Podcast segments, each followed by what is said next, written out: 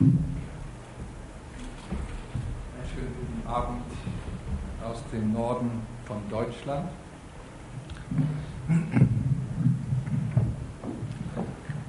Ich habe mich gefreut zu hören, dass ihr als Gemeinde schon ein paar Tage zusammen seid, um das Angesicht Gottes zu suchen. Und äh, als ich dann realisierte, was für ein Thema ich hier von der Bibel vortragen soll, dachte ich, das ist eigentlich etwas Abschreckendes. Das wird viele Menschen hindern, in die Gebetsreihe hier weiter dabei zu sein.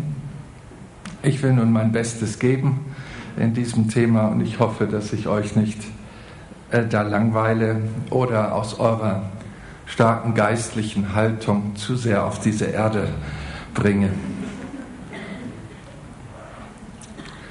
Ist ein komplexes Thema, Christ und Geld.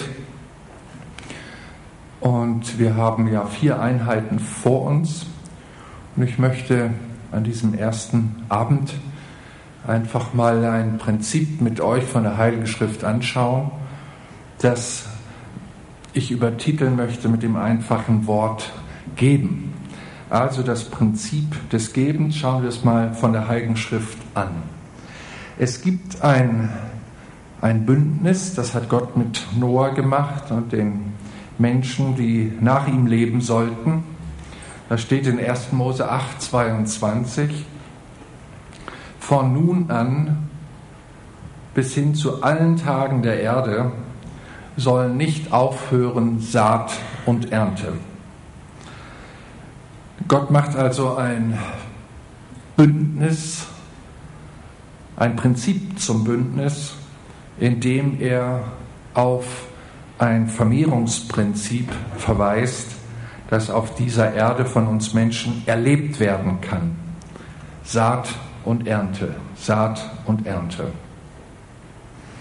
Nun, die Heilige Schrift zeigt uns ja einiges über diesen Vorgang und wir selber sind im Bereich dieser Ordnung ja nicht unwissend. Wir haben sehr wohl äh, und aufmerksam das Prinzip von Saat und Ernte verfolgt bei den Landwirten auf dem Feld. Und wir haben es gelernt in der Schule, vielleicht in unserem eigenen Garten ausprobiert, was da geschieht, wenn man sät und was man da ernten kann. Jeremia hat diesen Bund von Gott noch einmal unterstrichen im 33. 33. Kapitel, Vers 25 wenn mein Bund mit dem Tag und Nacht nicht mehr besteht, wenn ich die Ordnung des Himmels und der Erde nicht festgesetzt habe. Ich zitiere einfach nur mal dieses aus dem Zusammenhang heraus, dass auch der Prophet im Auftrage Gottes nochmal verweist. Gott hat Ordnung gesetzt, einmal wie Tag und Nacht, aber er hat auch Ordnung gesetzt wie Saat und Ernte und er besteht darauf, das immer wieder in das Gedächtnis der Menschen zu bringen. Nun, wenn wir so äh, mal einem Landwirt auf die Finger schauen, dann entdecken wir, dass sein Geben ja ein äh, rechter Glaubensakt ist. Da hat er also im Frühjahr, im März ähm, allerhand Korn und allerhand Kartoffeln die Fachbegriffe sind dann Saatkartoffel und Saat zum Sehen. Und eigentlich ist das sein Besitz. Das ist etwas, was er bereits erworben hat und das gehört ihm. Und jetzt steht er da vor seinem Riesenfeld und schaut vielleicht sehr traurig auf seine mit Saatkorn beladenen Anhänger hinter seinem Trecker und überlegt, gebe ich das jetzt her oder besser nicht. Denn jetzt habe ich es. Wer weiß, wenn ich es jetzt hergebe und in die Erde schmeiß, ob ich es dann wieder kriege. Und ähm, wenn wir mal einfach in unserer Fantasie uns so einen Landwirt zögerlich vorstellen, wie er da mit sich kämpft und immer seinen Blick auf seine vollen Anhänger wirft. Man kann das auch runterbrechen auf sein volles Portemonnaie oder sein gut gefülltes Konto und dann immer wieder auf diese schmutzige Erde schaut, Acker. Man weiß ja nie, was kommt in der Zukunft. Und dann zögert er hin und her und irgendwann sagt er, nee, das ist mir zu riskant.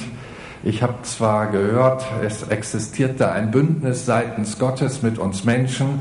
Das Ganze nennt man das Prinzip von Saat und Ernte, aber das ist mir bei aller Gottgläubigkeit äh, doch nicht ganz geheuer, das werde ich doch mal ausklammern. Da versuche ich dann einen anderen Beruf zu nehmen. Ich werde diesen Bereich nicht wagen. Und dann setzt er sich auf seinen Trecker und fährt wieder weg vom Feld. Was würdest du dazu sagen? Du würdest ganz klar sagen, Mensch, was für ein Tor. Was hat ihn so zögerlich gemacht? Was hat ihn so ungläubig gemacht? Gott hat es doch gesagt. Gott hat doch gesagt, das Prinzip von Saat und Ernte wird nicht vergehen.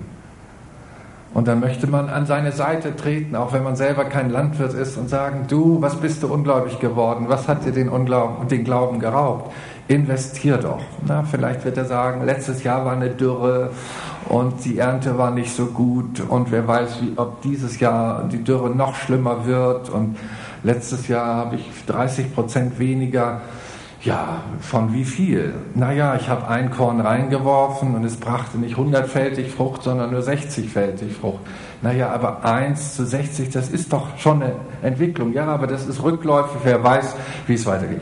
So, also es gibt ja so viele Sorgen auf dieser Erde, die auch ein Normalbürger sich machen kann. Denn wer weiß schon, ob er nächstes Jahr eine Arbeitsstelle hat, ob er noch was verdient, ob er nächstes Jahr noch gesund ist, um über, aber überhaupt arbeiten zu können. Und jetzt äh, türmen sich Sorgen, die ich jetzt alle nicht ausformuliere, der Zeit wegen. Und das alles kann einen mächtig beeindrucken, an ganz bestimmte Prinzipien nicht mehr zu glauben. Dann überwiegt die Sorge und dann wird man ungläubig. Oder ist das Wort zu hart, ungläubig? Es geht ja nicht um den Glauben an Gott, das, der bleibt ja bestehen, bis hin zu den Dämonen, die glauben auch, dass ein Gott ist. Aber äh, das, was er sagt, bestimmt das mit der Sündenvergebung, das will man ja weiter glauben und das mit der Krankenheilung auch und so weiter. Aber das, das dann mit dem Geben, das würde man dann schon gerne ein bisschen ausklammern und sagen, also lasst mich mal in Ruhe mit diesem Thema, dem Geben, das ist doch eine Verlustpredigt. Da ist doch ein Trick hinter. Da ist doch, da ist doch äh, Christenhascherei hinter. Die wollen doch immer nur das Geld. Ich bin so erzogen worden, dass also äh, der, das, was man im Volksmund sagt, ich weiß nicht, ob das auch ein Schweizer Sprichwort ist, über Geld spricht man nicht. Also das war immer so ein Schweigethema. Und ich habe gestaunt, wie tief das drin sitzt. Ähm, nicht in den armen Ländern interessanterweise, sondern mehr in den Wohlstandsländern. Und ich habe rund 100 Länder bereist und habe auch ein kulturelles Gefühl und weiß, wie Leute reagieren, auf welche Botschaft. Und merke, also wenn, wenn man in der Kirche, am besten ja ohne Vorankündigung, ich habe Matthias schon gesagt, da habt ihr einen Fehler gemacht, sonst wären mehr Leute sicherlich gekommen, hätten sie nicht gelesen, dass es dann mit dem Elzel um Christ und Geld geht. Und da, da existieren Sorgen und auch Ängste, äh, da, wenn der davon spricht, nachher überredet er mich noch, dass ich was gebe, dann gehe ich lieber nicht hin und gebe ihm keine Chance. Nach dem Motto, was ich nicht weiß, macht mich nicht heiß. Es gibt solche Menschen, die berechnen ganz genau, was sie tun und was sie unterlassen. Das ist wohl durchdacht. Und dahinter sind aber Argumente, sind auch Erfahrungen. Und das möchte ich versuchen, auch seelsorgerlich zu behandeln, wenn Gott mir Gnade gibt. Und ich schaue mal, wie weit wir kommen hier an diesem Abend.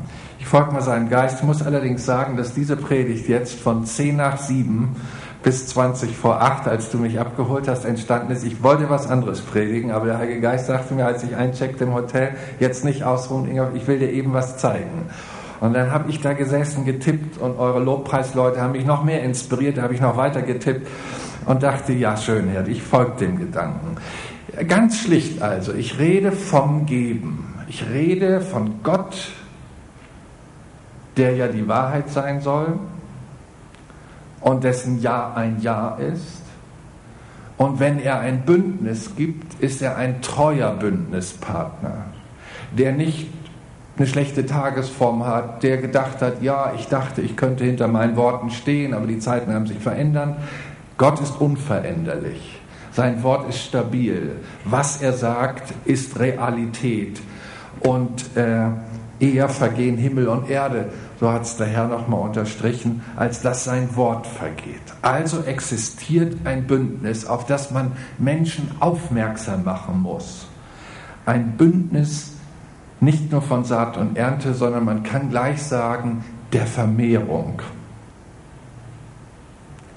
Gott liebt es zu vermehren und er möchte den Menschen mit diesem Bündnis segnen.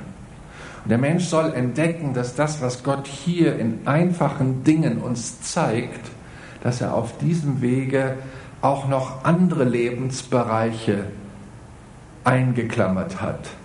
Saat und Ernte ist also nicht nur ein landwirtschaftliches Bündnis Gottes, sondern Saat und Ernte ist auch allgemein ein ethischer Wert, der einfach nur eins hergibt. Wenn ein Mensch bereit ist, im Glauben an Gott und sein Wort, entsprechend seinem Rat, schauen wir uns gleich an, zu geben, wir würden sagen zu investieren, dann würde der Mensch eine Entdeckung machen, nämlich eine Entdeckung der Vermehrung. Ich rede jetzt überhaupt nicht von einem Wohlstandsevangelium, dass ich da nicht missverstanden werde, sondern zuallererst von einem Bündnis das sage ich jetzt mal denen, die schon ein paar Jahre Christsein auf dem Puckel haben und schon manche theologische Wellen überstanden haben. Und äh, man ist dann ja auch innerlich so ein bisschen igelig und wehrt alles ab, womit man mal ein bisschen schlechte Erfahrungen gemacht hat oder gehört hat, dass andere schlechte Erfahrungen gemacht haben damit. Zurück zu unserem Text. Da spricht also unser Herr von einem Bündnis. Ich lese mal etwas, was Gott da so öffnet in Sachen geben.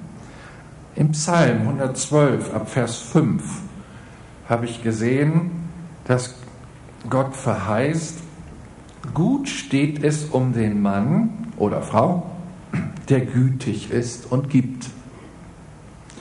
Er wird seine Sachen durchführen nach dem Recht, denn in Ewigkeit wird er nicht wanken.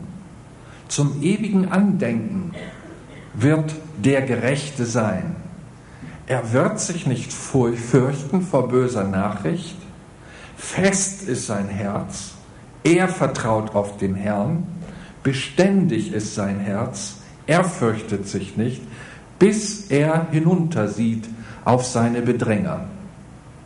Das ist ein starker Text, möchte man am liebsten sehr detailliert predigen. Ich habe mich entschieden, ganz viele Gottesworte aneinander zu reihen. Das ist zwar nicht die beste Form zu predigen, da sollte man eigentlich dynamisch etwas aufbauen, aber ich denke mir, in der Gebetswoche kommen Menschen zusammen, die schon einiges gewohnt sind und die kann man so konzentriert rannehmen an dieses Thema. Also ganz kurz blicken wir mal rein in die Passage, die ich eben gelesen habe. Gott spricht jetzt von einem Prinzip des Gebens, Weggeben. Und er spricht, was für eine Ernte der Mensch, der weggibt, bekommt für sein eigenes Leben. Interessanterweise gibt er materielles und erntet menschliches. Das zeigt, dass Gott das Prinzip von Saat und Ernte nicht nur auf die Landwirtschaft begrenzt, sondern dass das Prinzip für unser gesamtes Menschsein auf dieser Erde anwendbar ist. Hier ein Beispiel. Gut steht es um den Mann, der gütig ist und gibt oder leid, kann man dieses hebräische Wort auch übersetzen. Warum kann man beide Begriffe nehmen? Nun, Jesus sagt, wenn, oder die Bibel sagt, wenn ihr leid, dann gebt so, als wenn ihr nicht zurückerwartet. Schon mal gelesen? Das ist ja ärgerlich. Ne? Ich habe schon manche Christen in so einer Sackgasse gefunden, die haben dann jemand anders Geld geliehen und der hat das nicht zurückgeliehen und dann haben sie eine Glaubenskrise gekriegt und eine mitmenschliche Krise gekriegt, weil der Kerl gesagt hat, dass das bis zum dem und dem Datum zurückgibt und er hat es nicht getan. Da waren sie enttäuscht über die Maßen. Dann musste ich die seelsorgerlich wieder runterholen und sagen, weißt du was, du wirst gerade geprüft, weißt du nicht? Wenn man leiht, soll man so leihen, als wenn man nicht zurückkriegt? Und das war der große Augenöffner bei den Leuten. Die haben nämlich geliehen in der Hoffnung, wieder zurückzukriegen. Deswegen das hebräische Wort leihen ist identisch mit geben. Man gibt einfach weg. Einfach wie der Landwirt sagt, nach einem Prinzip, nach einem Gottesprinzip gebe ich jetzt her. Er hat ein, ein Vermehrungsprinzip reingelegt in den Acker für Saat, die man hergibt und er hat auch andere Prinzipien reingelegt in Saat und Ernte. Und ich gebe jetzt einfach mal den Bedürftigen. Interessant ist auch die Art, wie er gibt. Er ist gütig. Er gibt nicht genervt. Das kann man ja auch hinkriegen. Ne? Die Oma so lange nerven, bis sie dann endlich gibt. Das ist nicht das Prinzip, was hier angesprochen wird, sondern er, er ist gütig, er sieht den Bedürftigen und er weiß, er könnte helfen und so gibt er. Und jetzt, was ist seine Ernte? Hier ist es aufgeschrieben. Er wird seine Sachen durchführen nach dem Recht. Das heißt, in diesen Mensch kommt durch sein Gütigsein und sein Hergeben, kommt in seinem Charakter eine Beständigkeit rein, ein, ein sogenanntes übernatürliches Gelingen. Egal was für eine Sache er durchführt. Repariert er sein Auto oder baut er sein Haus oder schult er um, äh, will sich weiterentwickeln. Seine Sache wird gelingen. Warum? Weil er sich auch nach dem Recht Gottes dabei orientiert. Er gibt schon nach dem Recht Gottes den Bedürftigen. Nun aber widerfährt ihm Gottes Recht in seinem Tun. Das ist im Moment jetzt nicht mit der Summe auszugleichen, die er gegeben hat, aber ähm, letztendlich, wenn er gelingen hat in seinen Durchführungen seines beruflichen Lebens, seines, seines familiären Lebens und, und, und, wenn diese Dinge gelingen, das ist also bares Geld wert. Weiß irgendjemand, wie teuer eine Scheidung ist? Ich hoffe nicht, aber ähm, ich will nur mal sagen, das Gelingen im Leben, ja, auch in Ehe oder auch in Familie, da, da bildet sich eine Stabilität. Das geht noch munter weiter. Vers 6, denn in Ewigkeit wird er nicht wanken. Der hat nicht nur eine zeitliche Verheißung, er wird eine feste Persönlichkeit. Eine Persönlichkeit, an dem sich andere Menschen gerne anlehnen. Er strahlt Sicherheit aus. Er weiß offensichtlich, woher er kommt, wohin er geht. Er weiß auch, wer er ist. Er hat etwas Festes. Und das nicht nur Zeit dieses Lebens, die Verheißung sagt sogar in Ewigkeit. Also wenn ich bedenke, wie viele Menschen ihre Identität suchen und was sie alles tun, um ihre Identität zu finden, oder auch Signale geben bei den Mitmenschen, um anerkannt zu werden. Ich habe gerade mit so einem Jungen gesprochen, so um die 20, der ist ein bisschen spät pubertierend, äh, fuhr da also jetzt mit einem ganz neuen Sportwagen vor und ich wusste, seine Mutter ist ärmlich, seine Oma ist ärmlich, aber die, und er selber verdient noch nicht das große Geld, aber er versucht jetzt mit diesem Statussymbol irgendwie eine Festlichkeit nach außen zu signalisieren. Und ich habe ihn mal väterlich an die Brust genommen und gesagt, Mensch, hättest du mich vorher gefragt, ich hätte ein paar andere Werte mitgegeben, wie man fest wird, wie man Persönlichkeit wird. Das ist ein jung Bekehrter, äh, ein bisschen äh, schlechte Kindheit und, und, und. Ähm, ja, Vater weg und so, und dann fehlen auch erzieherische Werte. Hier heißt es, er wird nicht wanken. Er wird auch sich in das Gedächtnis der Leute graben, die ihn kennengelernt haben. Zum ewigen Andenken wird der Gerechte sein gibt Mitmenschen, über die man nur ungerne nachdenkt. Und es gibt Menschen, über die man gerne nachdenkt. Solche kennt ihr sicherlich auch.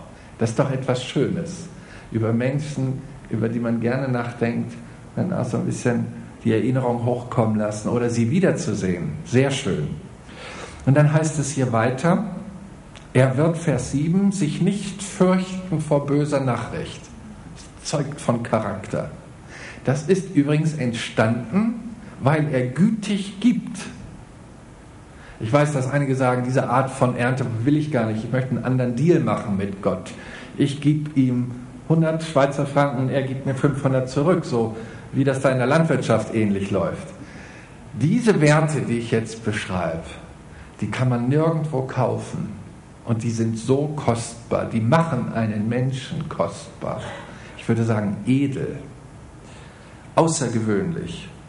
Das könnte er nicht sein mit allem Reichtum der Welt, weil dieser äußere Reichtum sein Menschsein, seine Persönlichkeit absolut nicht stärkt. Ich habe ein Interview gelesen in Amerika von dem Robbie Williams. Er hat wohl irgendein journalistisch begabter Pfarrer ist an ihn rangekommen und hat ihm mal ein bisschen über sein Leben äh, öffnen können. Er hat ganz interessante Dinge von sich mitgeteilt, dass er bei allem, was er jetzt hat und seinem Statussymbol und so, ist das ein ganz, ganz ängstlicher Mensch. Ich mache das jetzt nicht groß. Der nachts nicht einschlafen kann, der überall Licht anmachen muss und der Tabletten braucht, um den Schlaf zu finden. Und der ist nur kurz und sehr unruhig. Und da ist nichts von der Festigkeit, die die Schrift hier zeigt und von, von diesem inneren Getragensein. Da ist ein äußeres Scheingelingen, aber seine Persönlichkeit verkümmert, ähnlich wie Jacko oder wie der heißt da. Äh, wie heißt der bitte? Michael Jackson, vielen, vielen Dank. Also ich habe nur diesen Kurznamen da in Erinnerung.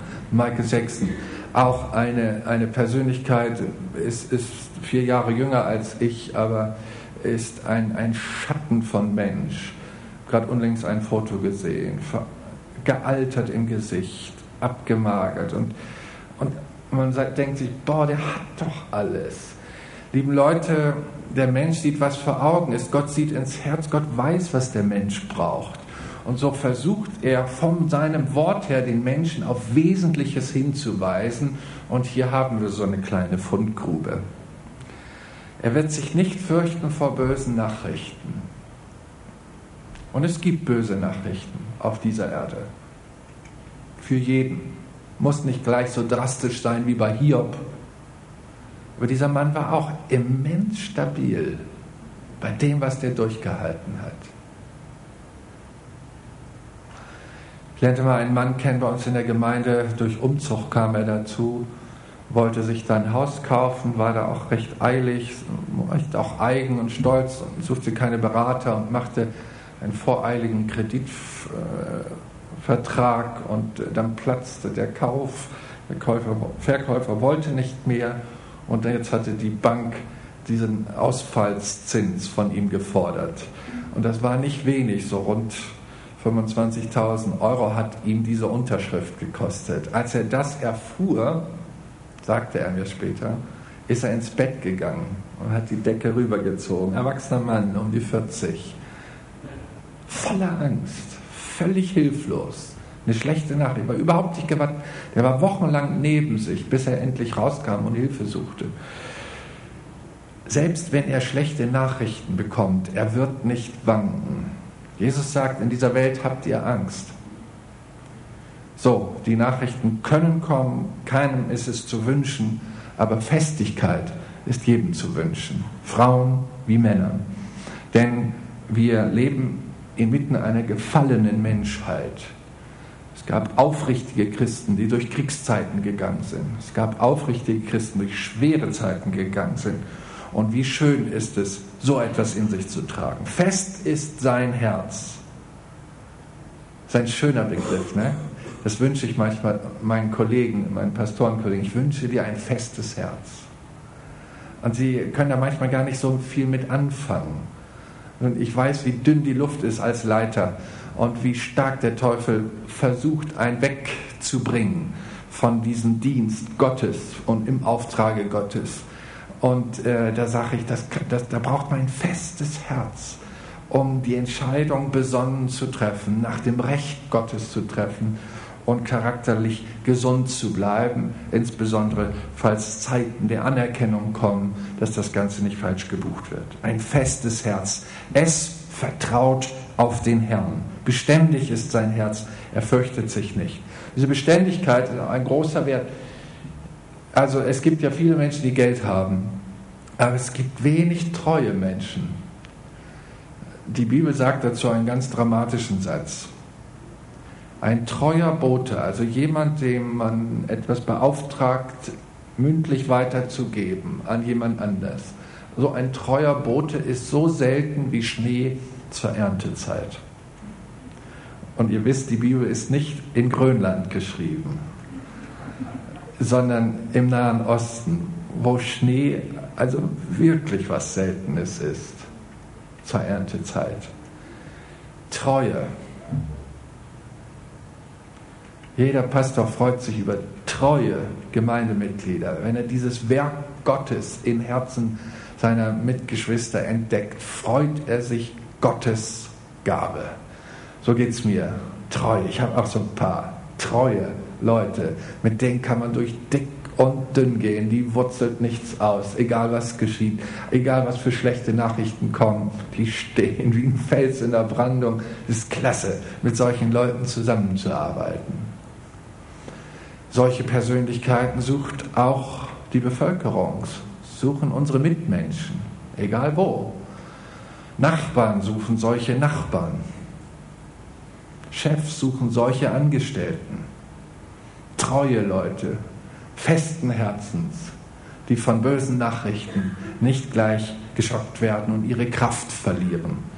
Was für ein Lohn hier für jemand, es ging so harmlos los, er, wohl dem Mann, es steht ihm gut an, wenn er, dass er gütig ist und gibt.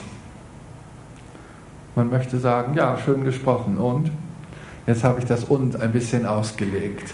Gott spricht rein in unsere Persönlichkeit.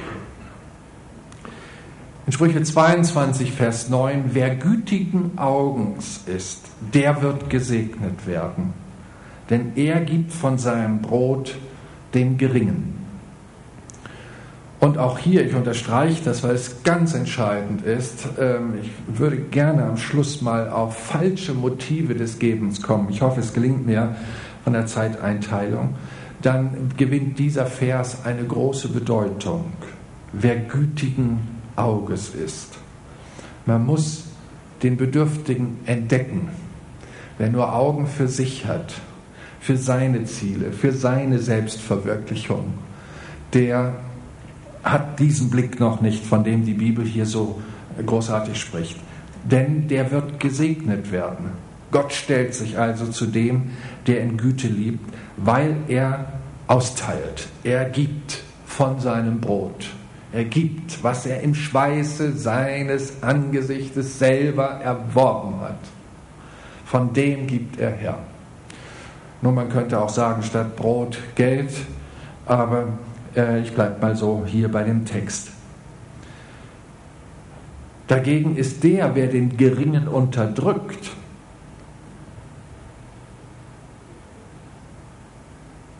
verschafft ihm nur mehr, wer dem Reichen gibt, das gereicht nur zum Mangel. Plötzlich kriegt das Geben auch noch aus Gottes Perspektive auf dieser Erde eine Richtung. Ich will das mal auf die Landwirtschaft runterbrechen und dort deutlich machen. Dieser Text sagt uns etwas über die Investition von dem, was wir geben sollen. Stellt euch vor, ein Bauer steht im Juli vor einem großen, dicken Getreidefeld. Und er hat noch mehr Saatkörner. Und dieses Getreidefeld, das gilt schon und wächst hin zur Ernte, noch vier Wochen, fünf Wochen, dann kann man ernten. Und jetzt würde er sein Saatgut nehmen und in dieses Feld hineinsehen. Was würde dort entstehen? Nun, die kleinen Keimlinge, die vielleicht rauskommen, wenn sie denn überhaupt rauskommen, weil die bestehenden alten Wurzeln saugen ja die Mineralien und die, die, die Feuchtigkeiten den jungen Keimen weg. So wird vieles von dem, was da überhaupt keimt, wenn es denn keimt, wegsterben. Und selbst wenn es keimt, ist es unten dunkel, es fehlt das Licht für weitere Entwicklung. Die Bibel sagt, wer dem Reichen gibt, es wird ihm zum Mangel. Und dieser Bauer, der ein reiches Erntefeld noch einmal besät mit Saat, das ist eine Mangelinvestition für ihn, weil das, was er rauswirft in dieses reiche Feld, wird nichts bringen, es ist sein eigener Schaden. Andere sagen, nein, nein, nein, man muss sich mit den Reichen gut halten, man muss da investieren in der Hoffnung, dass man da was zurückkriegt. Eine falsche Berechnung. Ich meine, Gott schreibt mit der Bibel das Handbuch für Menschsein auf dieser Erde. Und wenn er sagt, ihr könnt das ja probieren, ob das anders geht, hier, das sage ich euch, investiert nicht dort, wenn ihr gebt, investiert dort, wo nichts ist. Hochinteressant. Das macht wiederum Sinn bei der Landwirtschaft. Ah, es liegt ein Feld, es ist brach, der Acker ist offen, aber es ist kein Saatgut da. Und dort würde es was bringen. Wenn also jetzt ein Christ an das Gebeprinzip der Bibel ran will, wird er entdecken, dass die Bibel ihn ermutigt, dort zu investieren, wo nichts ist. Die Bibel nennt das einfach Geringe, der Geringe. Äh, das ist das, was Christen eigentlich immer getan haben. Ich äh, springe mal rein in unsere Missionsbemühungen der letzten 200 Jahre. Äh, wir haben in Afrika investiert, in die Länder. Wir haben dort mit unseren Missionswerken Schulen gebaut. Warum haben wir in Schulen investiert? Weil wir den Lernrückstand beobachtet haben zur zivilisierten Welt. Wir haben also investiert, wo nichts war. Jetzt sind diese Länder am Aufkeimen. Ich jetzt vor kurzem in Nigeria. Das ist ja wunderbar. 75 Prozent der, der Leute sind bibelgläubige Christen. Vor 150 Jahren war der erste Missionar gekommen. 75 Prozent. Als die Visabehörde mitkriegte, dass also der Leiter der europäischen Pfingstbewegung das Land zum ersten Mal betritt, hat er den Präsidenten äh, informiert und der hat mich eingeladen, ich soll zu ihm kommen, weil für den ist Pfingstbewegung etwas ganz Großes, weil die meisten seiner Bevölkerung sind Pfingstler in seinem Land. Ein Land völlig verändert durch Investition einfache Naturvölker sich selbst überlassen, am Rande der Zivilisation, weggedrängt von der Zivilisation, werden jetzt plötzlich beschenkt. Es wird gegeben, es wird investiert in Bildung, in Gesundheitssysteme, in Industrie, in die Erdölförderung. Heute würden die Leute noch über ihren, ihre Erde laufen und die Bodenschätze, die Gott diesem Land gegeben hat, nicht kennen. Jetzt aber durch Investition wurde Neues entdeckt, eine ganze Nation wurde aufgerüstet. Und ich bin dort gewesen, weil ganz, ganz viele nigerianische Christen rüberkommen und Gemeinden gründen in Europa. In einer sensationellen Weise. Was wir als Deutsche nicht hinkriegen, wenn ich nur an Abraham Ben Jakob denke, der kam als Student rüber, baute eine kleine Studentenhauskreis auf. Heute hat er eine Gemeinde mit 500, 600 Mitgliedern, farbigen im Ausland stabile Gemeinden, eindrucksvoll. Und er ist nur einer unter vielen, vielen. So die Saat, die dort investiert worden ist, ist jetzt auch geistlich am Zurückkommen. Ihr kennt diesen viel zitierten Satz, lasst dein Brot übers Wasser fahren, es kommt der Tag, wo es zurückkehrt. Und genau diese Prinzipien, darüber wacht Gott. Er wacht über die Landwirtschaft, er wacht über Menschen, die sich dort investieren, wo nichts ist, damit etwas kommt. In Sprüche 22, Vers 16 ist der Aufruf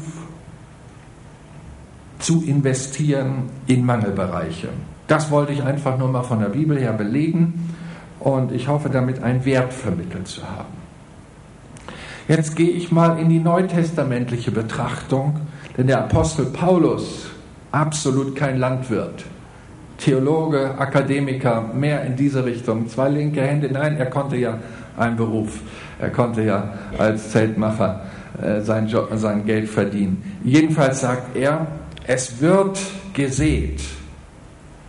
Und dann nimmt er dieses landwirtschaftliche Bild und bricht es jetzt in einen ganz anderen Themenbereich rein, nämlich den Bereich von Leben und Sterben. Völlig anderes Thema. Hat aber auch was mit Saat zu tun und mit Geben zu tun. Es wird gesät, ein natürlicher Leib. Ich mache mal das Fass kurz auf. Europa ist am Absterben, ihr wisst das. Demografisch geht es nach unten. Warum? Die Leute sehen nicht mehr. Wie sollen auch Schwule sehen? Lesben sehen? Akademiker, die sich selbst verwirklichen wollen und verhüten, sie sehen nicht mehr einen natürlichen Leib. Reichen die Überschriften? Will ich nicht drauf eingehen. Anderes Thema, ist nicht unser Thema. Ich will nur an der Bibel bleiben. Es wird gesät, ein natürlicher Leib. Und Kinder sind etwas Wunderschönes. Und wir brauchen solche Leute, die den demografischen Knick sehen und die Not sehen und dagegenhalten und investieren. Die Muslime machen das. Ihr ethischer Wert ist, dass ein Muslime bis zu vier Frauen haben kann. Und sie sehen. Sie sagen, die Frau ist wie ein Garten. Wer einen Garten nicht besät, geht am Leben vorbei. Und es ist so, wenn du nichts mehr zu essen hast und du besäst deinen Garten nicht, dann wirst du verhungern. Du gehst am Leben vorbei, du gehst Richtung Tod. Hier die Investition in ein anderes Prinzip, säen im Sinne von Kinderzeugen. Das Prinzip von Saat und Ernte, durch alles hindurch. Und jetzt geht es weiter. Und dann dieser natürliche Leib ist auch wiederum eine Saat. Durch Sterben kommt dann ein übernatürlicher Leib. Es wird dann auferweckt ein geistlicher Leib. Jetzt gewinnt für Christen nach dem Saatprinzip Gottes, äh, gewinnt plötzlich dieses Leben eine himmlische Bedeutung. Mein Leben ist eine Saat. Ich habe mein Leben auch bald zu Ende gelebt, noch 30 Jahre, wenn der mir Gnade gibt, oder 40, dann ist es zu Ende. Und mein natürlicher Mensch ist eine Saat. Wenn dieser einmal zurückkehrt, Asche zu Asche, Staub zu Staub, wie viele Beerdigungen habe ich gehalten, wo immer wieder dieser Satz auch gesagt worden ist, diese Investition hat wiederum Verheißung, denn ein geistlicher Leib geht hervor. Wo der sein wird, ist offen, bei Gott oder nicht bei Gott. Aber das ist hineingelegt, das Prinzip von Saat und Ernte. Gott hat es gesetzt und er wacht darüber. Kein Mensch kann sich diesem Prinzip entziehen. Der Leib wird dahingegeben und etwas Neues kommt. Aus der Landwirtschaft wissen wir gerade das Prinzip. Man hat ja Experimente gemacht mit alten Pharaonengräbern, die ja mit einem mit, mit Materien, materiellen Dingen in ihre Riesengräber gebracht worden sind. Ähm, nun, der ägyptische Glaube war eben, dass einer, der stirbt, eine lange Reise macht, dann hat man ihm halt Nahrung mitgegeben und deswegen hat man Pharaonengräber auch immer viele Getreides, äh, viel Getreidesaatgut reingetan. Und dieses 2000, 3000, 4000 Jahre alte Saatgut, das da nun in diesen steinigen äh, Pyramidengräbern dahin vegetierte, das hat man genommen und in einen Erdboden getan. Und oh Wunder, es keimte. Dieses Saatgut lebt weiter über tausende von Jahren, denn Jesus lehrt später, äh, wenn das Weizenkorn nicht stirbt, kann kein neues Leben hervorgehen. Macht etwas deutlich, das Weizenkorn, auch wenn es wie tot ist, zerreibungsfähig, beim Müller äh, zu Mehl könnte man es malen. Aber wenn man es in die Erde tut, zeigt es, dass es noch lebt. Und in dem Moment, wo es sich mit Humus und den Mineralien des Erdstoffes verbindet, dann kommt dieser Moment des Aufkeimens. Äh, das, der Saatkorn selbst stirbt, aber er bringt neues Leben hervor und multipliziert sich nach diesem Prinzip. So auch der natürliche Mensch. Ich springe auch aus diesem Thema heraus, möchte nur diesen einen Gedanken an diesem Abend vertiefen, das Geben. Nun verwendet die Bibel an diesem Punkt beim Geben auch den Bereich des Geldes. Da war ich jetzt noch nicht besonders angekommen, aber es muss ja gesagt werden, auch wenn man über Geld nicht spricht.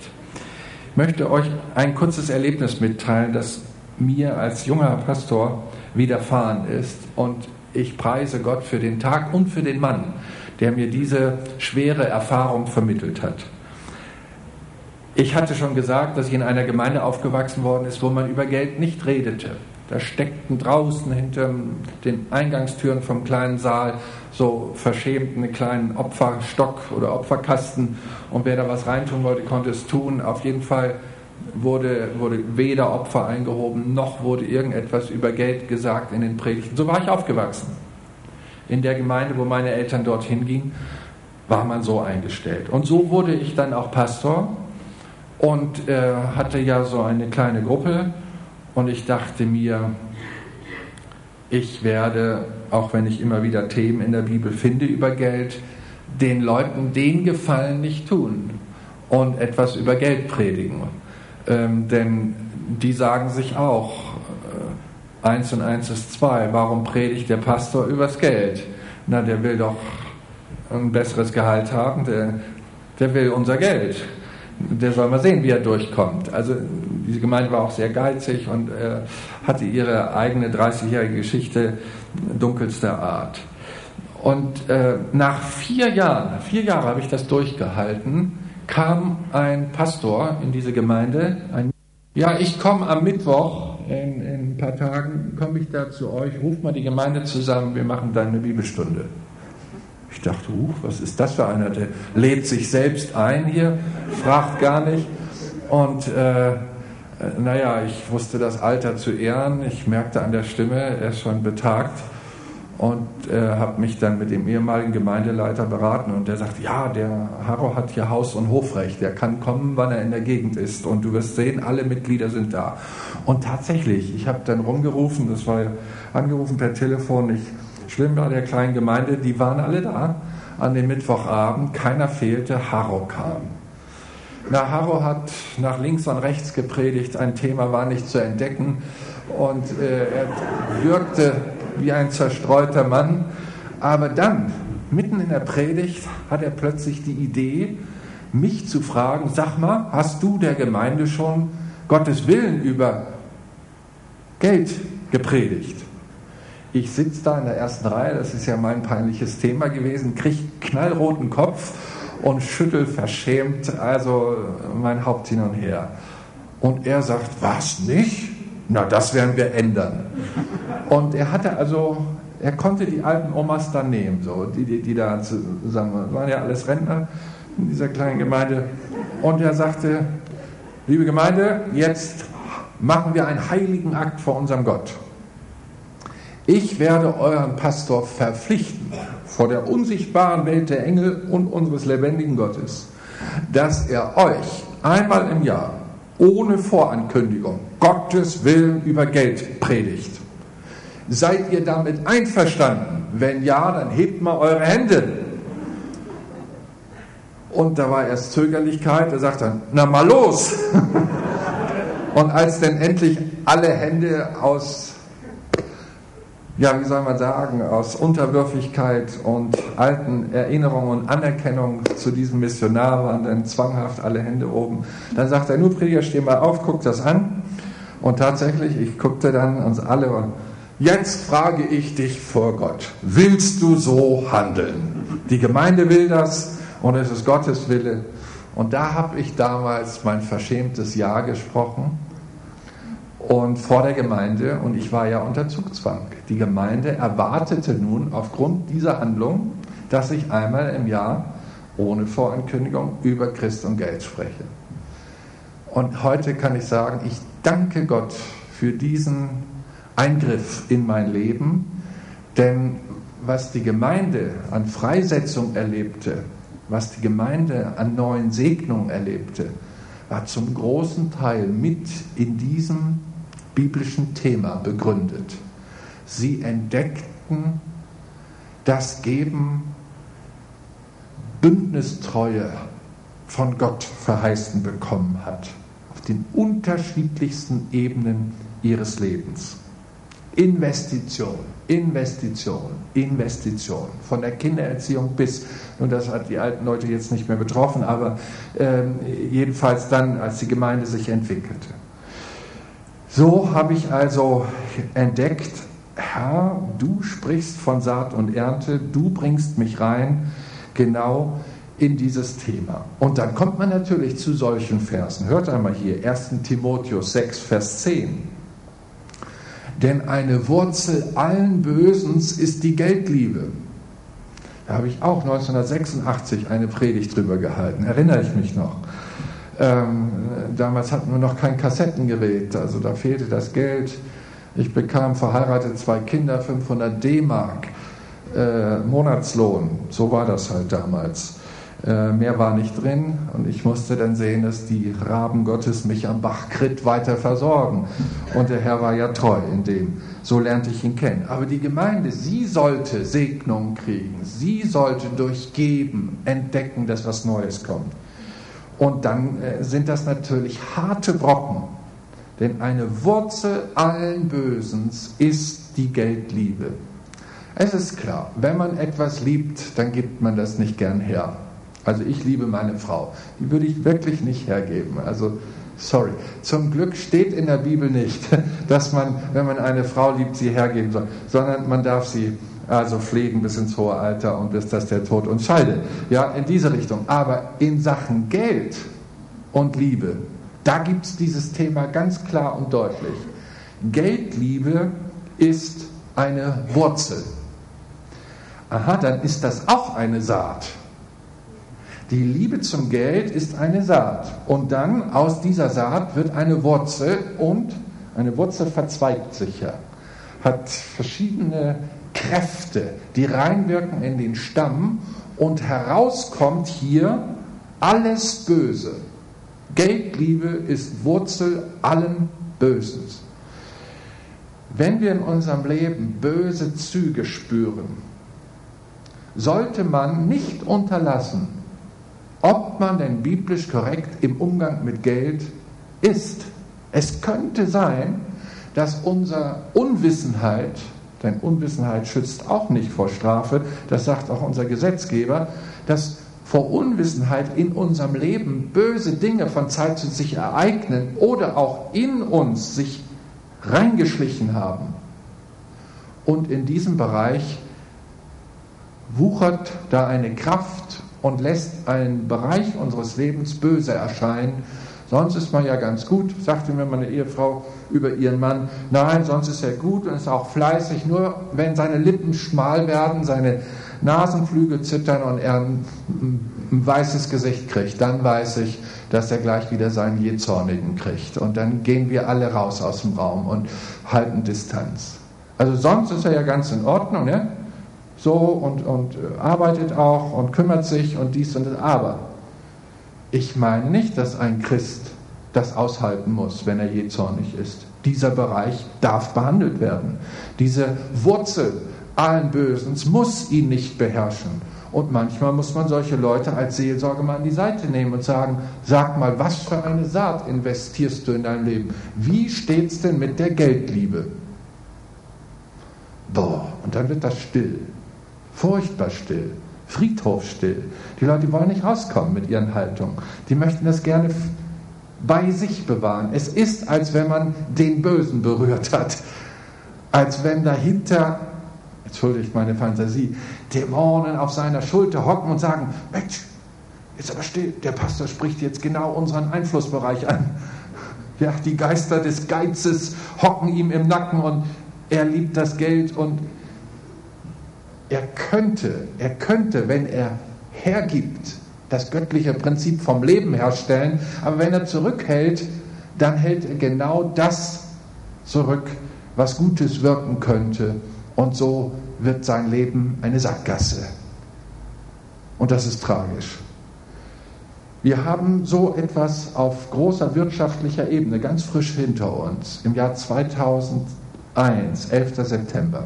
Berühmtes Datum krachten Flugzeuge in die Twin Towers und, und, und, ins Pentagon. Da hat die Wirtschaft, die globale Wirtschaft den Atem angehalten. Ich weiß nicht, wie es in der Schweiz war, habe ich zu wenig nachgefragt, aber in Deutschland spürten wir eine vollkommene, fast vollkommene Blockade von Ausgaben.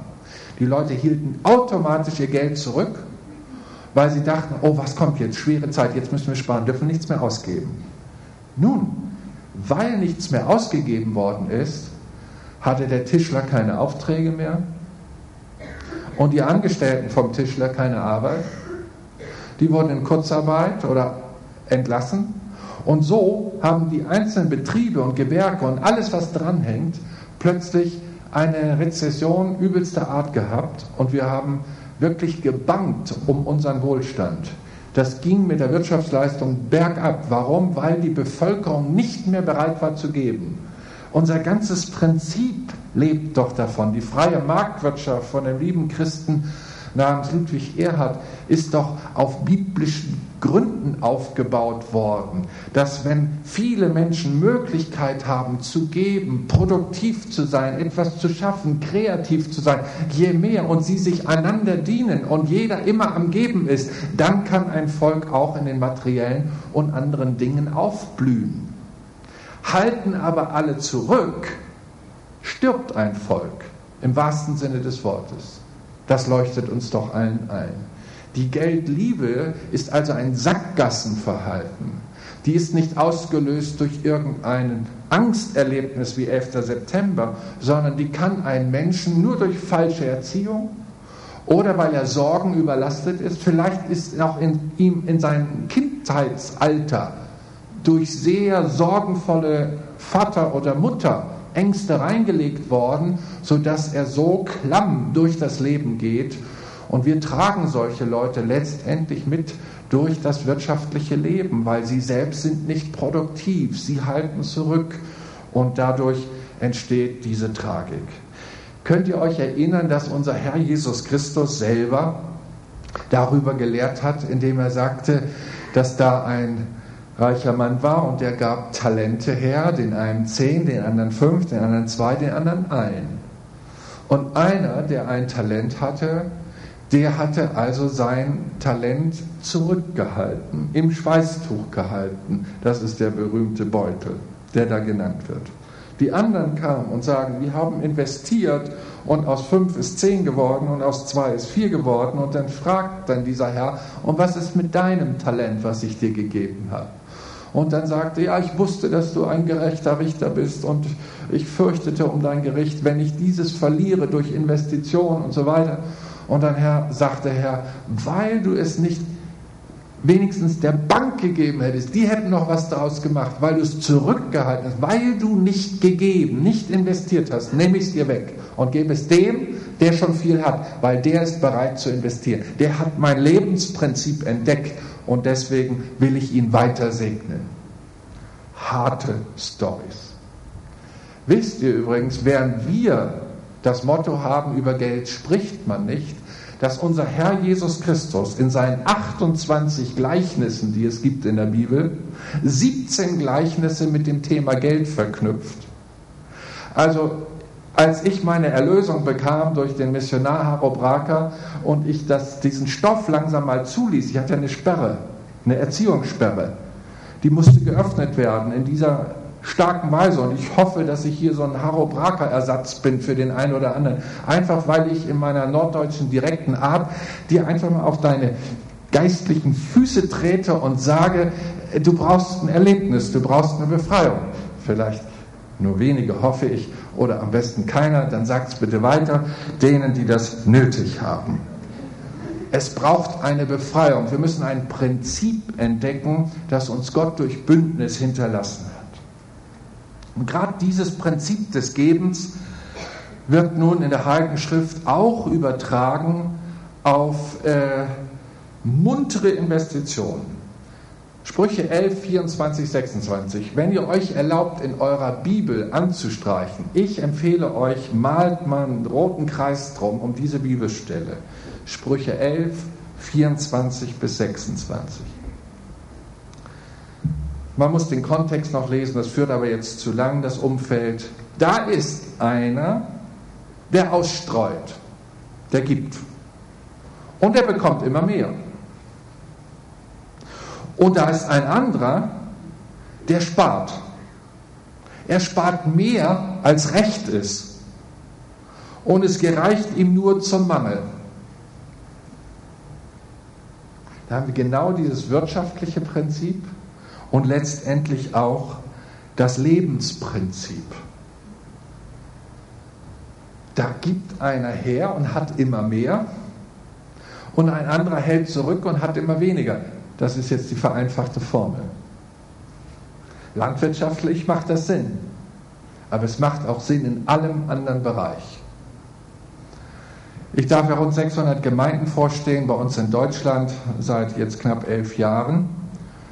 Und ich habe auch auf dem theologischen Seminar unsere angehenden äh, äh, Pastoren im Unterricht ganz knallhart damit konfrontiert und habe ihnen gesagt, möchtet ihr, dass das Reich Gottes kommt?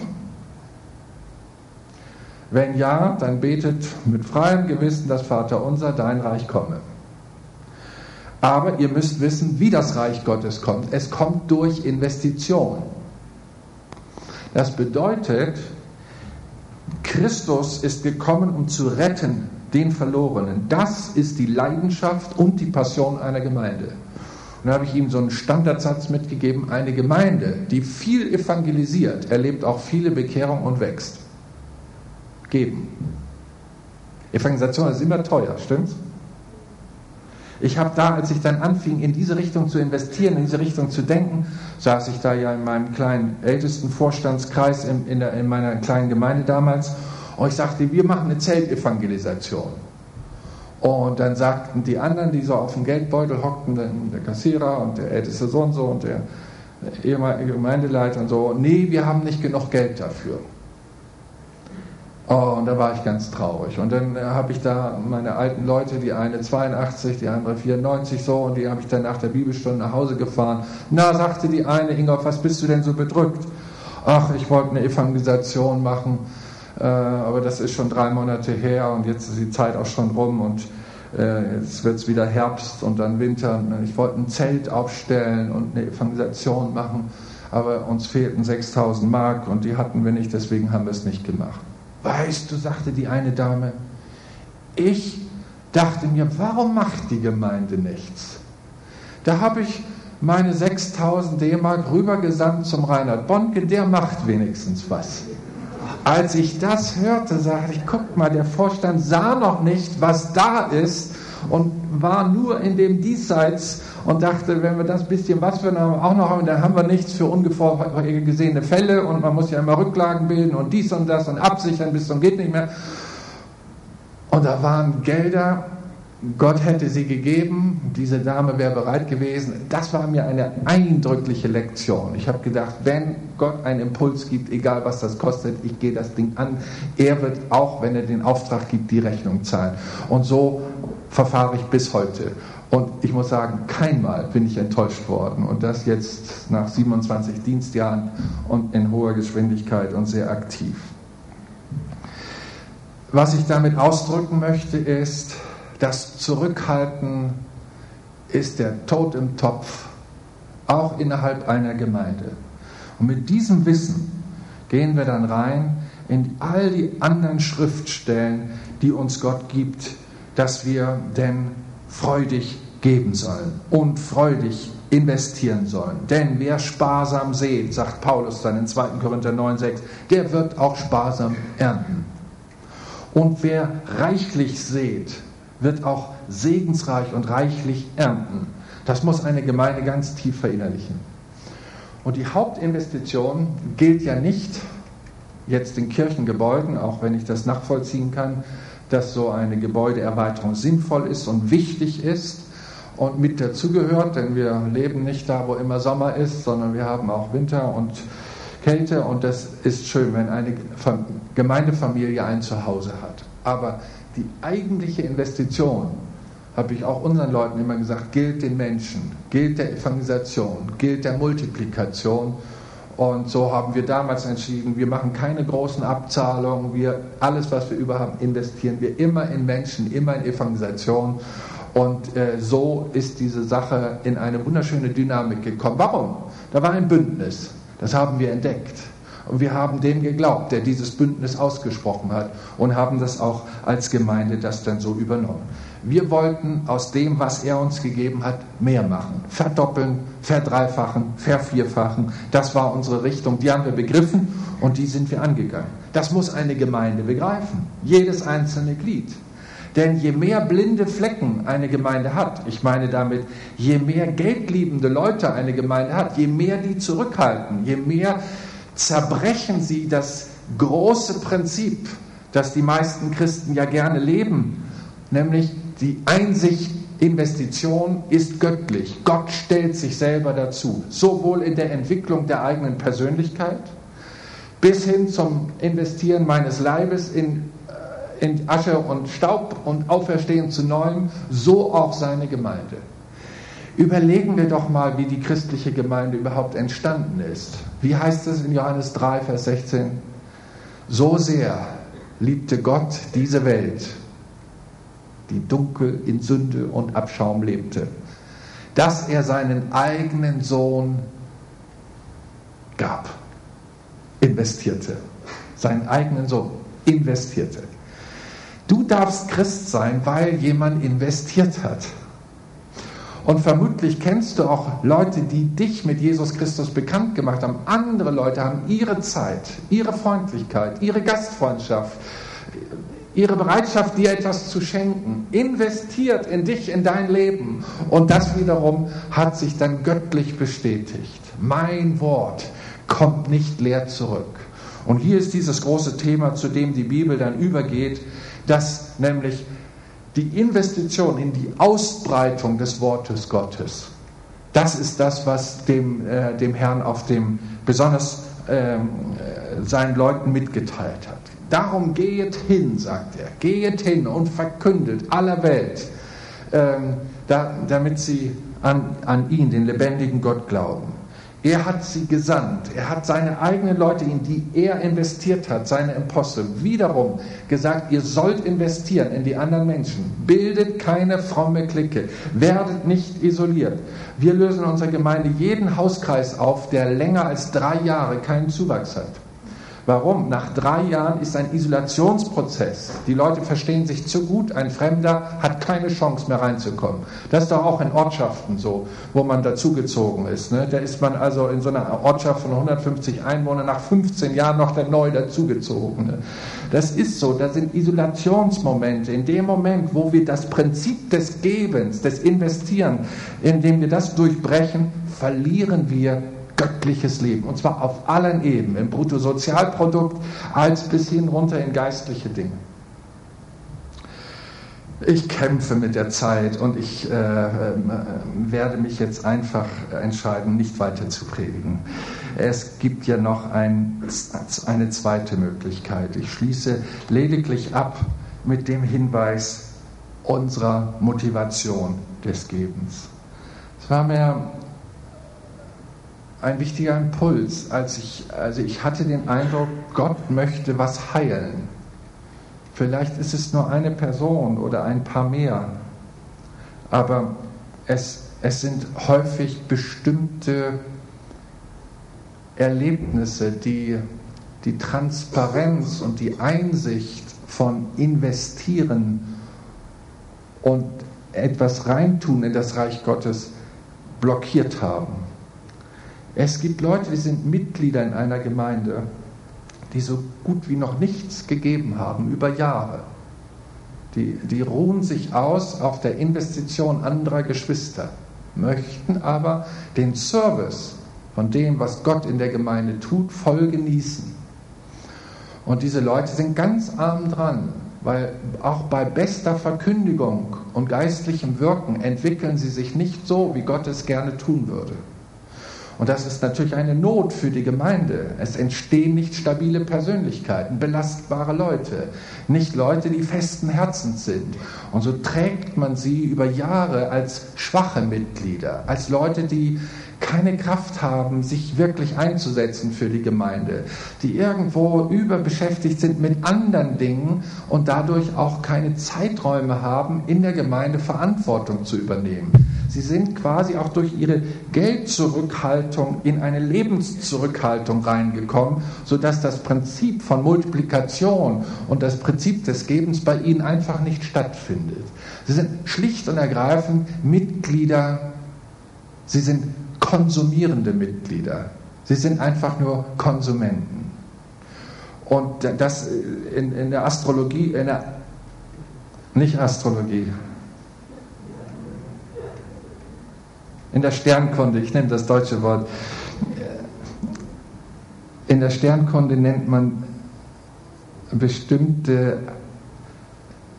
Sterne schwarze Löcher. Sie absorbieren alles Licht, was da reinkommt, ohne etwas wieder zu reflektieren. Das ist ein furchtbarer Zustand.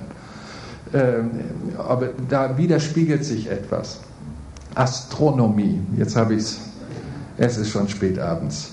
Nun, und äh, solche Leute, die haben Gründe, dass sie blockiert worden sind. Die, die, das sind Erziehungswerte, die weitergegeben sind. Ich habe Leute entdeckt in der Gemeinde, da hat, der, da hat der Vater und der Opa gesagt, als der Jugendliche sich bekehrt, was, du willst jetzt zu den Christen, trag da bloß kein Geld hin, ich enterb dich. Und solche, solche massiven Sätze, die wollen nur dein Geld. Und, und mit dieser Last werden sie Christ, werden ein Teil der Gemeinde, aber diese Last ist auf ihnen. Und so sind sie in dem Bereich des, der Lebensentwicklung unbrauchbar. Das muss man sehen und entdecken. Aber wenn man über Geld nicht spricht, kommt man ja nicht ran an dieses Thema.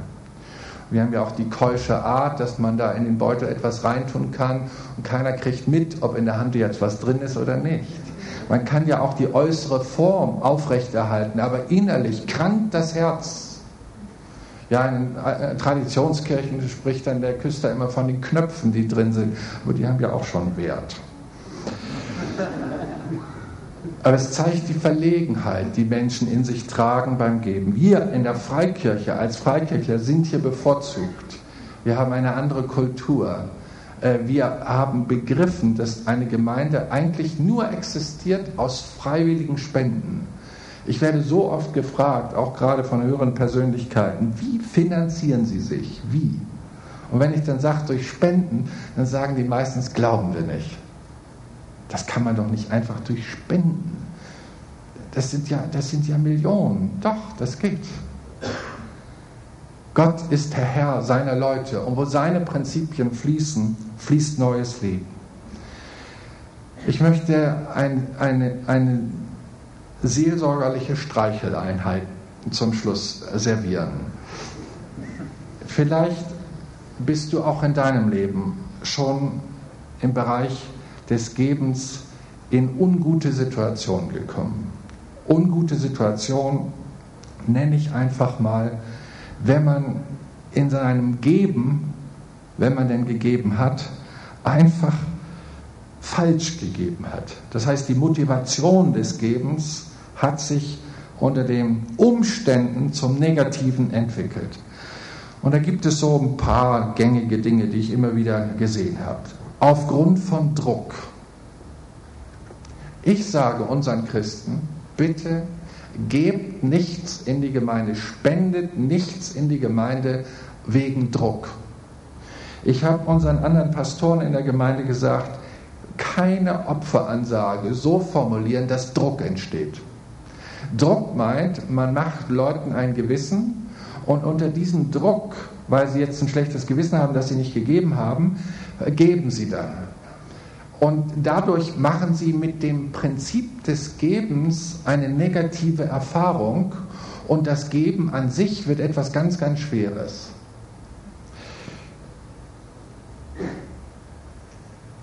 Man kann fröhlich geben, auch wenn Sie das nicht glauben wollen, lieber Gast, aber das geht aufgrund von Einsicht.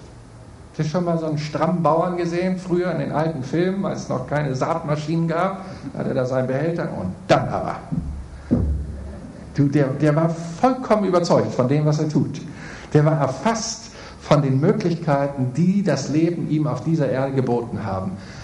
Ich möchte der Seele einfach sagen, lass allen Druck, aus dem du bisher was gegeben hast ins Reich Gottes, einfach mal los Das ist nicht die Haltung, mit dem wir das biblische Prinzip des Gebens praktizieren. Gib lieber nicht, damit du erlöst wirst von diesem komischen Geschmack. Oder bring Gott den Druck, den man auf dich gelegt hat, egal von welcher pädagogischen Seite, Elternhaus oder, oder, oder. Schlechtes Gewissen, Schuldgefühle. Wenn Leute arg gesündigt haben und sie kommen in die Gemeinde und sagen, oh Herr, das ist auch so dumm gelaufen mit mir die letzten Tage. Ich habe Dinge getan, die du nicht für gut heißt. Und dann kommt der Opferkorb dabei und dann tut man da einen großen Schein rein. Und ich würde dann solchen Leuten sagen, mach's nicht. Das Geben gewinnt bei dir eine falsche Gesinnung.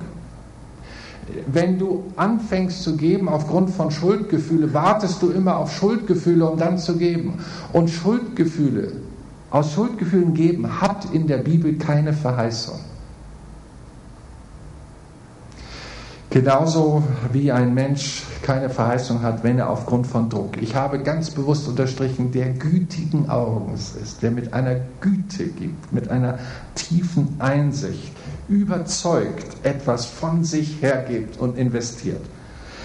Dann sage ich den Leuten auch beim Geben, bitte passt auf, dass ihr nicht berechnend gebt. Das wird ja, ist ja besonders entlarvt worden mit diesem Bibelverweis, äh, wenn du deinem Nächsten etwas leihst, leihe es so, dass es dir bald wieder zurückgibt. Nein, leihe es nicht so, sondern gib es, als wenn du es nicht zurückerwartest. Also die, der berechnende Charakter bei der Investition, selbst wenn er von der Verheißung gegeben ist, hol zurück. Lass das nicht dein Motiv sein, sondern sag einfach, Gottes Wort hat es hat es gesagt, ich liebe sein Reich, ich lebe in dem Bereich des, des Gebens, ich weiß, so hat Gott alles geschaffen und ich will ein Teil davon sein. Und dann gibst du um des Gebens willen. Du wirst auch Glück bekommen. Das merkst du auch beim Geben. Ist das nicht schön, jemand zu beschenken? Bei Kindern kann man das so sehen, weil die das zeigen dann auch wenn sie was Schönes kriegen. Und du hast das ausgelöst. Das ist dann plötzlich eine Motivation. Und sicherlich gibt es berechnende Gründe, weil Gott uns Verheißung gibt. Und man möchte sagen, der Landwirt gibt auch aufgrund von Berechnung. Das stimmt. Aber das, was äh, Wohlstandsprediger auch in unser Land gebracht haben, gib jetzt 200 Schweizer Franken und Gott wird dir 400 wiedergeben. Diese äh, Adam-Riese-Berechnung ist sektiererisch. Ähm, ich würde das so nicht tun. Deswegen habe ich den Psalm 12 euch sehr nahegelegt. Gesagt, guck mal, er gibt mit gütigem Herzen und er gewinnt nicht, was er gegeben hat an Geld, sondern er wird festen Herzens, er wankt nicht bei schlechten Nachrichten, dass diese Art der Berechnung ist biblisch nicht fair. Man muss das, die Bibel schon zu Ende studieren in diesem Wort und dann wird man entdecken, gerade so geht es nicht. Dann bitte gib nicht, um Anerkennung zu bekommen. Die Bibel sagt hier, lass die Linke nicht wissen, was die Rechte gibt und umgekehrt. Was steckt dahinter? Naja, jeder steht doch in der Gefahr, dass man sich auch in der Gemeinde Anerkennung kauft. Gut, vielleicht hat man nicht die Möglichkeit, das im großen Stil zu tun. Ähm, aber die Versuchung ist da. Ich mache es mal ganz kurz in der Auslegung. Solltest du Freude haben, einen größeren Schein zu geben, dann halt ihn für den Ordner nicht zu sehr hoch, dass er ihn sieht. Verstehen wir, das sind so diese Kleinigkeiten, wo wir dann doch noch ein bisschen was abgraben für die eigene Ehre.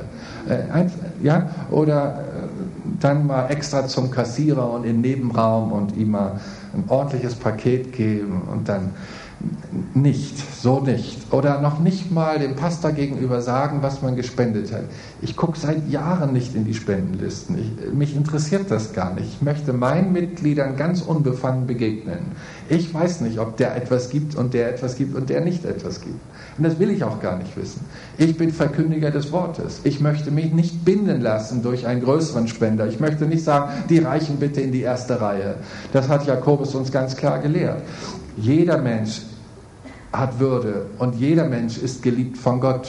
Er hat fehlende Erkenntnis, er steht sich selbst auf der Leitung, er findet die Prinzipien des Gebens nicht. Das mag sein, aber bitte, das alles soll nicht nach dem Prinzip der Anerkennung geschürt werden. Und versuch auch keine Macht auszuüben mit deinem Geld, das du in das Haus des Herrn bringst. Wenn du es gegeben hast, dann hast du es gegeben. Du hast keine Verfügungsgewalt mehr. Geschenke holt man sich nicht zurück. Man gibt und dann ist keine Macht damit verbunden. Ich finde das großartig, solche Christen. Großartig. Und bitte, es ist kein Ausgleich für Ungerechtigkeit. Denn wir können uns nicht freikaufen von unserer Ungerechtigkeit. Da gibt es nur einen. So, wer in diesem Bereich, warum auch immer, Geben gegenüber negative Empfindung hat, den möchte ich richtig stark umwerben. Ich möchte gerne für dich beten, weil ich glaube, dass Gott durch Gebet ein freisetzen kann davon. Nicht nur durch das Wort, das gesprochen wird, sondern auch durch das Gebet. Nun wollen wir aufstehen und diesen Abend abschließen mit einer Gebetszeit.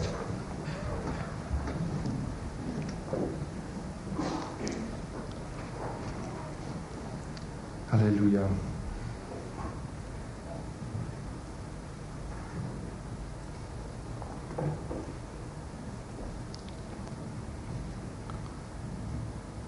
Herr, dein Wort ist scharf wie ein zweischneidiges Schwert. Es durchtrennt Mark und Bein. Es zeigt, was gut ist, was nicht gut ist. Herr, nun haben wir uns diesem mühsamen Thema genähert, haben dein Wort verinnerlicht. Ich möchte dich jetzt bitten, Jesus, dass du mit deinem guten Geist uns zur Hilfe kommst. Herr, durch die Gebete der letzten Tage hast du deiner Gemeinde Herrlichkeit angeboten, hast Hoffnung und Glauben für die Zukunft reingelegt. Nun wirke doch, dass es nicht scheitert an der Liebe zum Geld. Du weißt, welche Argumente der ein oder andere in sich trägt, wo er nicht bereit war zu geben. Sei es Geld, sei es Zeit oder Kraft oder Bereitschaft zu helfen. Herr, ich bete, dass diese Leute an diesem Abend dein Licht und deine, deine Freisetzung erleben. Liebe Schwestern und Brüder, liebe Christen hier in diesem Saal, während wir so vor Gott sind, eine Frage an dich. Hat dieses Wort dir einen neuen Weg gezeigt? wird es zur Fußesleuchte? Ist etwas klar geworden? Braucht es jetzt eine Hinwendung zu diesen Einsichten? Das nennt die Bibel Umkehr. Buße, wegwenden von dem vorherigen, hinwenden zu dem, was man erkannt hat unter Gottes Wort. Ich möchte diesen Abend mit, einer, mit einem Gebetsteil abschließen, und einfach mal für Menschen beten, die unter Druck oft gegeben haben, aus schlechtem Gewissen, weil andere Menschen ihnen schlechtes Gewissen gemacht haben und deswegen gegeben haben. Und die, die einfach diesen Satz, einen fröhlichen Geber hat Gott lieb, immer als, als ein, einen fiesen Satz erlebt haben als Manipulation. Sieh mal, Gott ist bereit, diese Prägung von dir zu nehmen. Ich weiß, dass Gott den Menschen Sünde wegnimmt und ein neues Leben gibt. Ich weiß, dass Gott Menschen von Krankheit heilt. Ich habe es so oft gesehen. Woche um Woche, irgendwo, immer wieder. Gott nimmt weg, was schlecht ist und Gott gibt, was gut ist. Sieh einmal, und wenn dir das Geben so negativ gemacht worden ist, in einer raffinierten Weise, dann kann er dir das doch auch wegnehmen. Sieh mal, das schlechte Gewissen, das kann man nicht einfach wegdenken. Das braucht eine göttliche Handlung. Ein Gewissen ist geprägt worden über Jahre.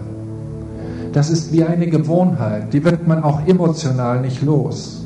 Es braucht einen Eingriff Gottes. Davon bin ich tief überzeugt. auch wenn diese Art des Aufrufes zum Gebet hier nach vorne vielleicht unüblich ist in eurer Gemeinde, so möchte ich diesem Impuls des Heiligen Geistes einfach nur gehorchen. Ich glaube, dass Menschen Veränderung erleben werden und diesen wunderbaren lebensverbreitenden Bereich des Gebens aus göttlicher Sicht erobern und auch verinnerlichen. Und so wird ein Weg geöffnet, der dich verändert als Person in deinem Herzen, ein festes Herz. Ich bin ganz sicher, dass heute Umkehrungen stattfinden. Aber ich möchte dich bitten, komm und demütige dich. Mach das nicht dort auf deinem Platz. Und ich spüre in meinem Geist, du brauchst einen Fürbitter. Und ich möchte gerne für dich beten. Das kann ich nur machen, wenn du, wenn du sagst, ich, ich brauche die Hilfe. Bitte, Pastor, bet für mich. Gib mir dieses Signal und komm hier einfach nach vorne. Ich werde ein kurzes Gebet sprechen. Niemand wird bloßgestellt. Aber ich weiß, dass Menschen verprägt sein können. Von Kind auf an. Durch was auch immer. Möchte euch diesen Dienst anbieten. Ist jemand da, dann kommt und reagiert gerade jetzt. Mag sein, dass du nie ein fröhlicher Geber werden willst. Dann ist diese, dieser Aufruf völlig überflüssig. Das ist mir bewusst. Aber wenn du merkst, ich bin an diesem Punkt verzogen, ich habe Einflüsse in mir, die sind nicht gut, das habe ich begriffen an diesem Abend, dann komm einfach. Kommt.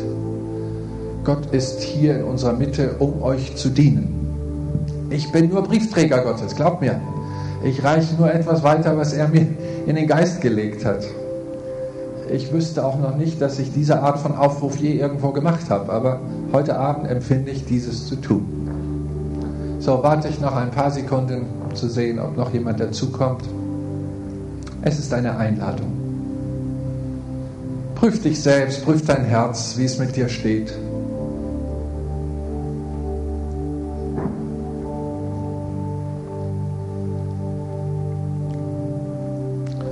Ich weiß eines, Jesus ist interessiert, dein Leben nach vorn zu bringen.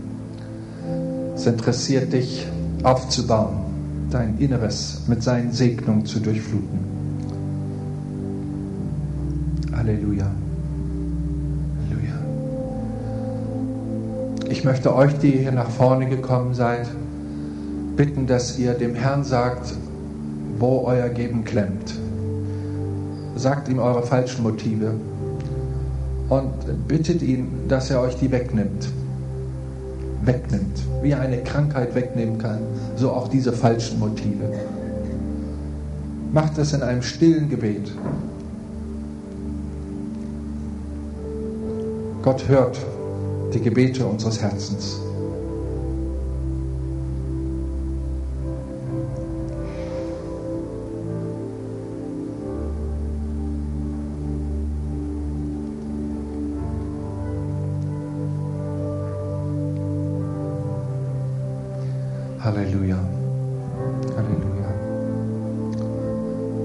Lieben Leute, ihr holt euch etwas Wunderbares ab, das kann ich euch prophetisch sagen. Es gefällt Gott, dass ihr euch umwerben lasst von seinem Wort.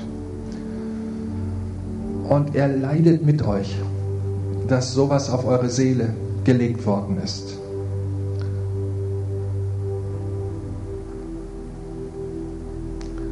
Und er, er, er nimmt die Dinge, die ihr ihm sagt. So wie man Sünde bekennen kann und er die Sünde von unserem Leben wegnimmt, so können wir auch Gewissensbelastung ihm bringen und können ihm ein verformtes Herz bringen, verformte Gedanken ausliefern. Und ich möchte im Namen Jesu Christi durch ein Segnungsgebet wirklich die Gedankenfestungen die sich gegen das Prinzip göttlichen Gebens richten, einreißen in der Gnade und Autorität, die Gott mir gegeben hat. Herr Jesus Christus, wir stehen jetzt vor dir, um zu empfangen. Empfange ein freudiges, gebendes Herz. Empfange ein gütiges Herz, einen gütigen Blick ich rufe dich rein in das Prinzip des Gebens, in dem Namen Jesu. Und du sei nicht besorgt. Ich rufe dich raus aus deiner Sorge. Ich rufe dich raus aus diesen Ängsten, die sich dahinter verbinden. Ich rufe dich rein in die Geborgenheit deines himmlischen Vaters. Ich segne dich zum Leben. Und ich segne auch dich, dass Gottes Wesen in dir Gestalt gewinnt. Der Jesus, der in dir ist, wächst. Seine Herrlichkeit sich in dir stärker und stärker widerspiegelt. Das ist die Absicht Gottes mit dir. Das, was du gibst, ist nicht dein Verlust. Gewinn hat der Herr verheißen. Und das gilt auch dir und deinem Leben. Ich segne auch dich, dass du herauskommst aus dem Land von Sorgen und von Unterdrückung. Die Stimmen, die dich unten halten, den sage ich verstummt. Die Gedankenstimmen, die dich unten halten, den sage ich in dem Namen, in dem Namen Jesu verstummt. Ein neues Herz, eine neue Freiheit in dieses Leben in gleicher Weise bei dir. Empfange aus dem Reichtum der Gnade Gottes eine neue Haltung für Leben und für Investition. Auch du in deinem Leben sollst jeglichen Gedanken des Verlustes verlieren, wenn du hergibst. Und wie oft hast du gegeben? Und es war dir, als wenn alles umsonst ist. Ich bete darum, dass dein Geben mit Verheißungsgedanken erfüllt ist. Halleluja. Halleluja. Ich segne dich. Setz dich frei. Halleluja. Gelobt sei Gott. Oh, ich preise dich für das Gute, was durch diese Frau fließt. Und du wirst diesen Strom mehren. Ich danke dir, Herr. Ich sehe deine Hand in ihrem Leben. Wunderbar. Ich bete, dass ihr Geist aufgerichtet ist, Herr. Halleluja. Wunderbar. Jesu Namen empfange, empfange. Du sollst ein Freisetzer werden von dem, was dich selber freisetzt. Multiplizieren, das, was dich fröhlich macht in diesem Bereich, das sollst du anderen geben. Setz dich frei dazu. Salbung auf dein Herz, Salbung auf deine Lippen, Salbung auf deine Gedanken. Die Art und Weise, wie du denkst, soll göttlich sein. Göttlich, nach seinem Prinzip einer, der Leben nach vorne bringt, Leben ausbreitet. Wir preisen dich, Gott, dass du den eitlen Wandel alter Väter und ihrer Traditionen zerbrichst an der nachfolgenden Generation, so auch in diesem Leben. Was immer sie gehört hat an Unterdrückung von Kirche und Geld, in dem Namen Jesu Christi bete ich, dass das gebrochen ist und ihr Leben nicht mehr beeinflusst und bestimmt. Und Herr, diese zarte Pflanze sei gesegnet zu deinen Prinzipien. Lass beschämt werden, die zurückhalten. Und lass aufblühen, die reingehen in das Prinzip des Gebens.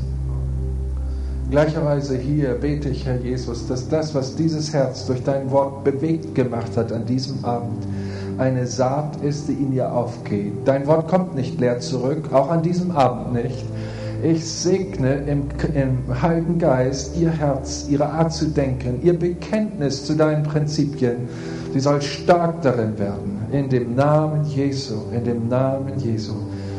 Gelobt sei der lebendige Gott. Gelobt sei der lebendige Gott. Halleluja. Ihr dürft alle mal auf eurem Platz ein Gebet sprechen. Dankt doch mal dem Herrn für das Prinzip des Gebens. Dankt ihm wo ihr das Geben beobachtet habt, wie es Göttliches hervorgebracht hat. Freut euch, dass ihr mit beteiligt seid, auch an Entwicklung von Gemeinde, auch wenn sie mal durch Stürme geht, so ist doch unser Herz fest. Gelobt sei der lebendige Gott. Ich bin auch sicher, dass, dass weil viele von euch wirklich ein gebendes Herz haben, dass ihr als Gemeinde auch durch euren letzten Sturm festgeblieben seid, in so großer Zahl. Das ist eine Festigkeit, die Gott gibt. Denn die Bibel sagt uns, ich, der Herr, will meine Gemeinde bauen. er tut es in unseren Gedanken, in unserer Willenskraft für seine Prinzipien in einer wunderbaren Weise. So segne ich euch mit diesem Wort und diesem Gebet. Amen.